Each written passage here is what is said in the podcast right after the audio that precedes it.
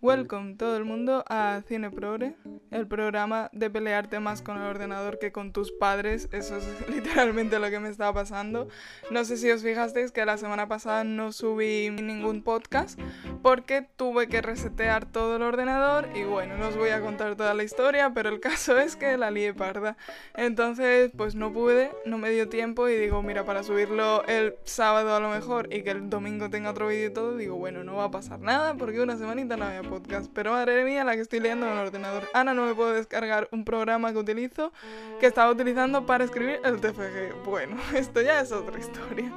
El caso es que hoy vengo a hablar de una cosa que no tiene absolutamente nada que ver con todo esto. Es una película que vi hace relativamente poco y la verdad es que me pareció muy interesante. Está en Netflix por si la queréis ver porque me parece que está bastante bien hecha. Eh, se llama 28 días, supongo que en inglés será 28 Days, bueno, la verdad es que no lo sé.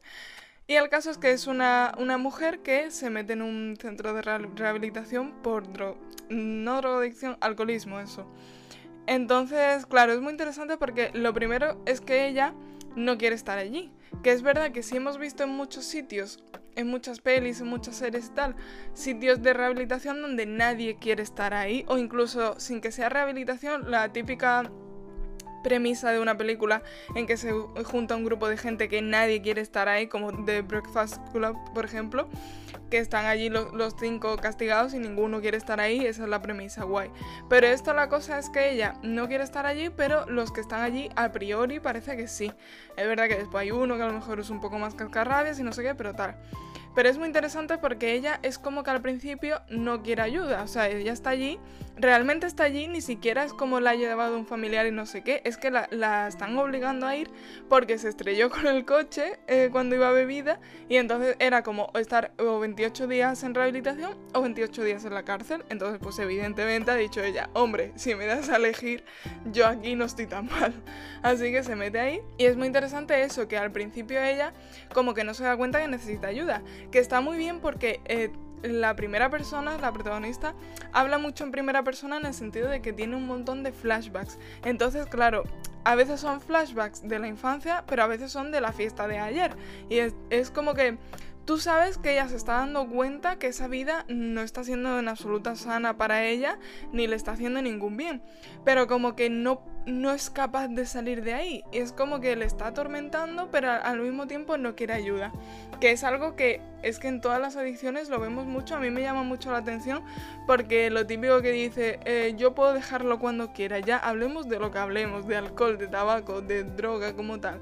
Mm, cualquier tipo de adicción es como, no, yo lo dejo cuando quiera.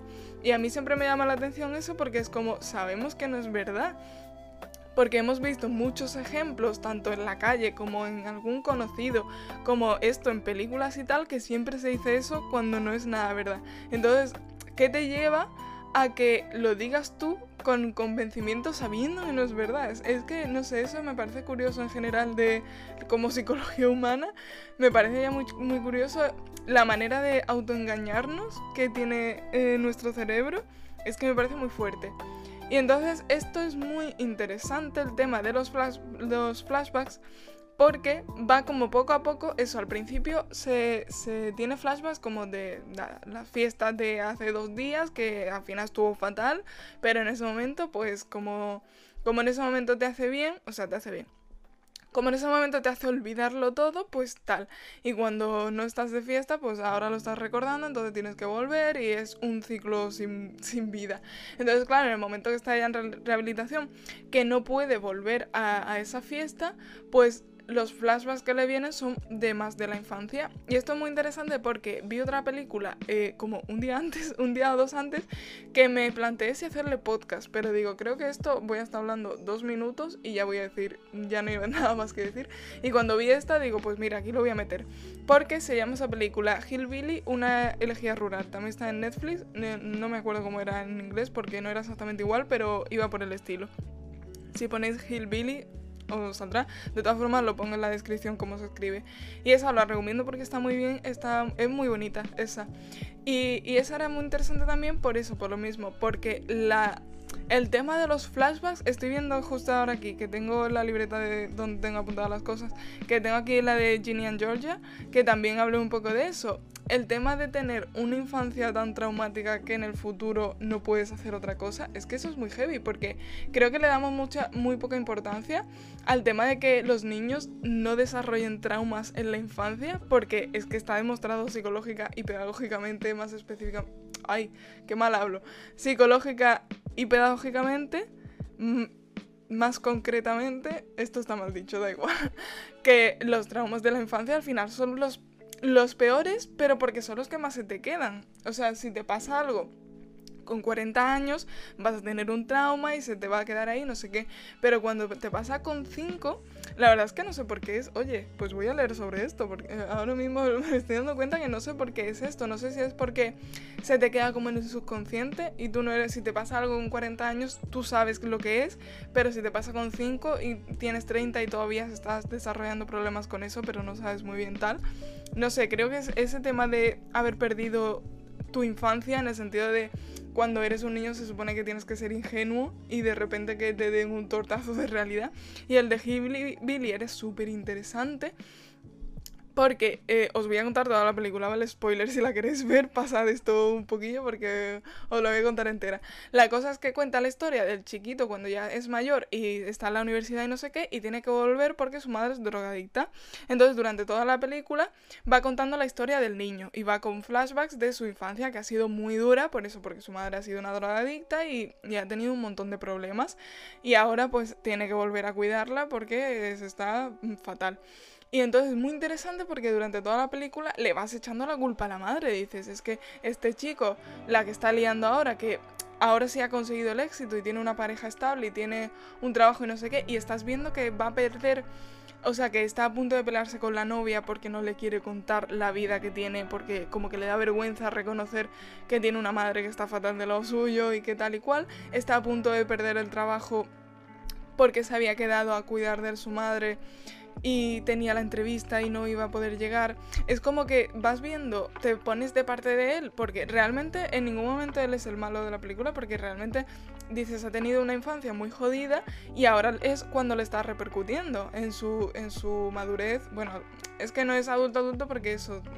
En realidad sí, porque tendrá como 25. Bueno, en su adultez joven. Dios, hoy estoy hablando fatal, eso no es una palabra.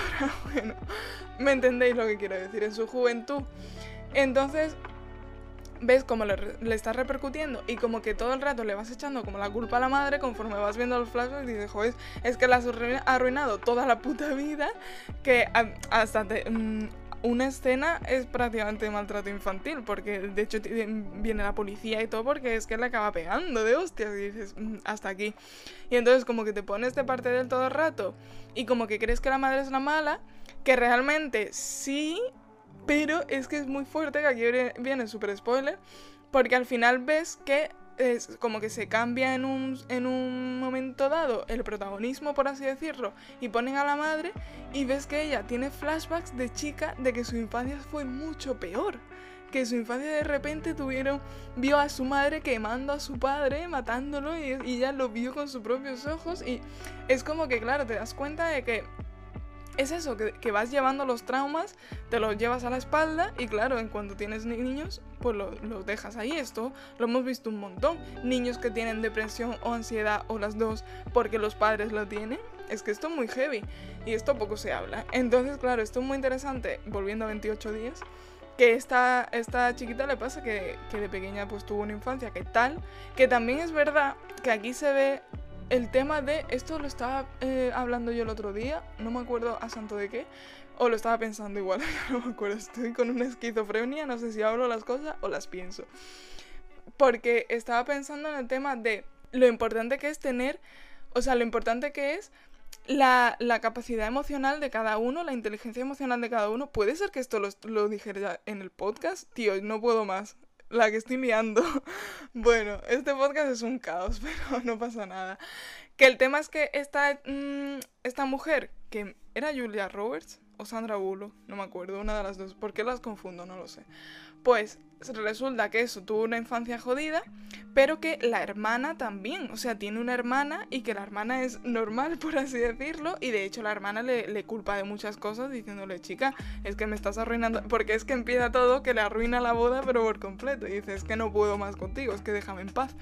Entonces, claro, por un lado ves que dices, eh, como que te pones en un momento dado en contra de la hermana diciendo, pobrecita, que esta mujer tiene una serie de problemas y si es verdad que tiene una adicción al alcohol, pero porque tiene un trauma infantil, pero claro, dices, bueno, si es que esta ha tenido lo mismo y no lo tiene, o a priori no parece que lo tenga, por lo menos tan tangible como para tener una adicción que se vea tanto como para eso. Parece una, eso, parece una mujer normal, entre comillas.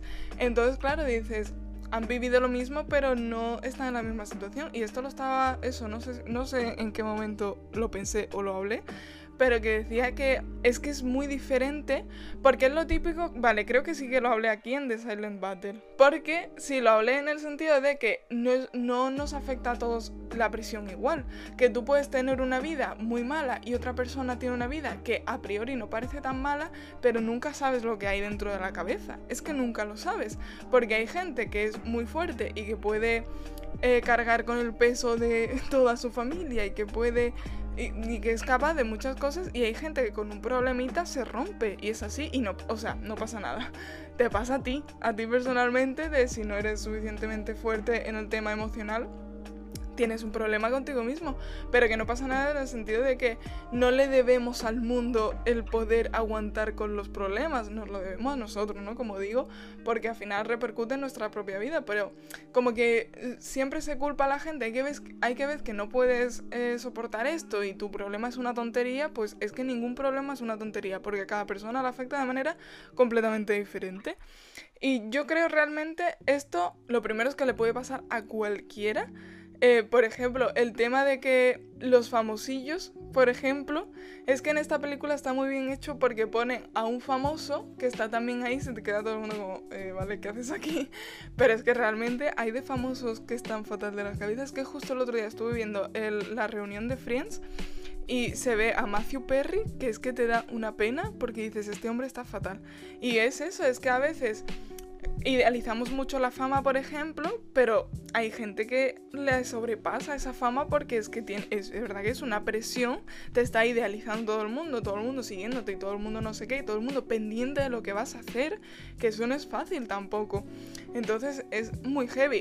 Por ejemplo, en la película también hay una chica de 17 años que de hecho, mm, no voy a contar el final, pero, pero la chiquita no está bien. La chiquita no es solo...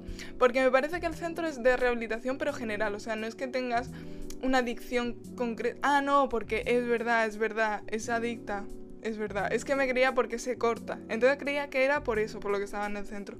Pero es que es drogadita también. Y entonces ves a esta chica que dices, tiene 17. Y yo en la película sí es verdad que echo de menos que me cuenten su historia. Porque no sé si la historia es simplemente que está mal porque está mal, que tiene una depresión porque sí. O es que no me dice nada. A mí eso me dio coraje porque digo, tío, es que me estás poniendo este personaje que es como muy importante porque es la compañera de habitación de, la protagonista.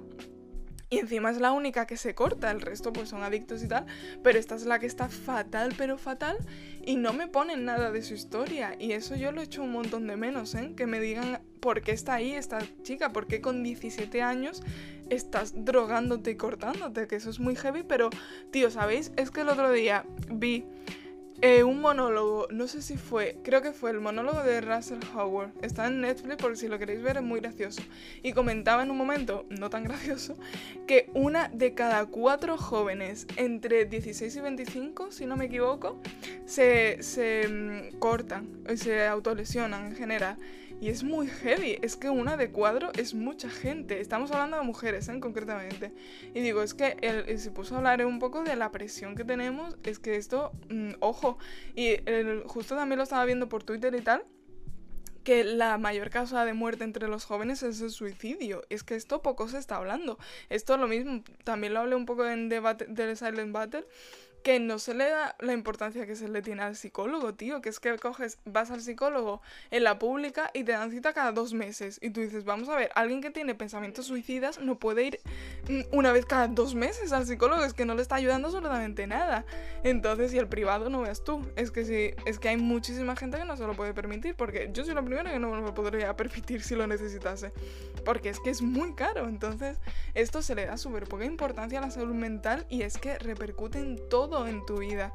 Tu salud mental, sin salud mental no tienes salud física, no tienes vida social, es que no tienes absolutamente nada, se te, se te jode también el trabajo, es que esto es muy fuerte, esto es muy fuerte. Y es verdad que es difícil que una persona cambie, porque yo no creo que las personas puedan cambiar, esto ya es un debate que cada uno, hay gente que sí puede, sí cree que pueden cambiar, hay gente que creen que no. Yo personalmente creo que la, la, gente no cambia, yo creo que sí mejoramos, que eh, evolucionamos como los Pokémon, que hay gente que evoluciona peor, es verdad, pero que en general creo yo que, que, vamos mejorando. Es como si aprendes un idioma, pues a lo mejor no vas a ser nunca, si aprendes un idioma a partir de los 20 años, por ejemplo, ese idioma no lo vas a hablar nunca de forma tan fluida como una persona nativa, pero sí vas a llegar a un nivel muy alto. Si puedes, o sea, si, si te esfuerzas y le echas el rato, puedes llegar a tener un nivel muy alto de ese idioma, aunque no seas como un nativo. Pues esto lo mismo, creo que nunca vamos a poder de repente ser otra persona o alguien que siempre ha sido muy tímido de repente ser muy extrovertido, pero sí que podemos ir mejorando. Que hay gente que mejora, o sea, que hay gente que en vez de mejorar empeora, sí, pero cada uno tal. Y voy ya por último, que es muy importante, el tema de con quién te relacionas. Uf, es que esto se dice mucho cuando tienes 14 años, pero después se nos olvida a todos que la persona con la que te relacionas, en este caso, la protagonista es como su novio, sí, es su novio. Eh, y cada vez que, o sea, la primera vez que le dan el primer fin de semana, como que los fines de semana le puede puede venir a alguien de visita, pues ese primer fin de semana que ella como todavía, como no quiere estar allí y todavía no ha, no ha creado lazos con la gente como para que, porque al final ella, es súper spoiler, al final ella sí quiere estar allí, eh, súper spoiler.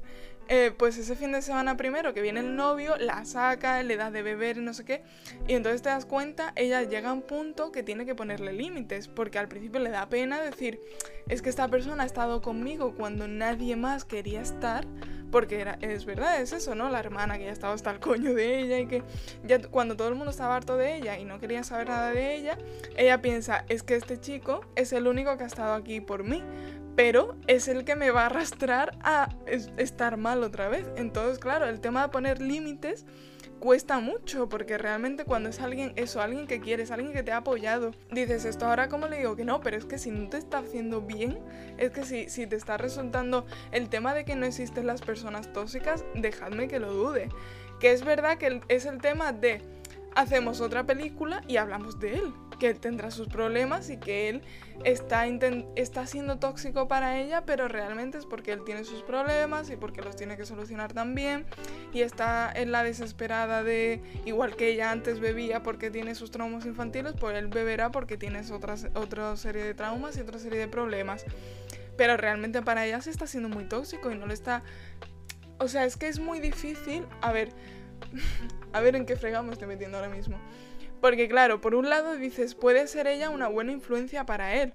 Pero esto lo hemos visto mucho en los colegios, el tema de vamos a poner a la niña, a la niña buena con el niño que no hace nada, con el repetidor que va a ser buena influencia. Normalmente es al revés, acaba siendo él la mala influencia para, para la persona buena. Es que es así porque por lo que sea es más fácil. No, no sabría decir por qué, pero es más fácil ser mala influencia que buena. Entonces, claro, evidentemente, si te relacionas con gente feliz, tienes mucha más posibilidad de ser feliz que si te relacionas con gente mm, negativa. A mí me da mucha cosa cuando viene en los estudios, por ejemplo, yo siempre se lo digo, cuando es alguien que se estresa mucho con los estudios y que se agobia y que tal, yo siempre lo digo, no me metas a mí, no me digas nada, porque yo voy a caer en eso. Si tú estás con ansiedad con los estudios y me empiezas a decir, la ansiedad que tienes con los estudios me va a dar a mi ansiedad y como yo me conozco lo suficiente para saber eso, digo, no me hables. si me vas a hablar de esto, no me hables. Háblame de que te has, comprado un vestido nuevo y de que el otro día eh, tu madre te hizo macarrones, pero no me hables de esto porque sé que me va a dar ansiedad a mí. Entonces, en ese sentido, creo que sí es importante poner límites a la gente, que es muy difícil, pues evidentemente, es que si fuera fácil es que no serían todas las relaciones humanas son muy difíciles, eso es así. Si, hay si es difícil la relación contigo mismo, imagínate con la, relación con otra gente. Es que eso es así. Pero es que hay veces que... y me gusta mucho en esta película que lo muestran, que al principio como que se deja llevar, después se da cuenta como es que es mi novio y ha estado por mí y todo el rato ha estado apoyándome y tal, y al final dice ella, es que si sigo con esta persona voy a caer en lo mismo. Y mi salud mental es mucho más importante que la de otra persona. ¿Por qué? Porque cada uno tiene la suya. No nos podemos estar preocupando. Si tú tienes una salud mental fuerte, preocúpate por la de los demás para intentar ayudarles. Pero si tú estás en la mierda, no puedes ayudar a otra persona que también está en la mierda. Alguien necesita estar bien.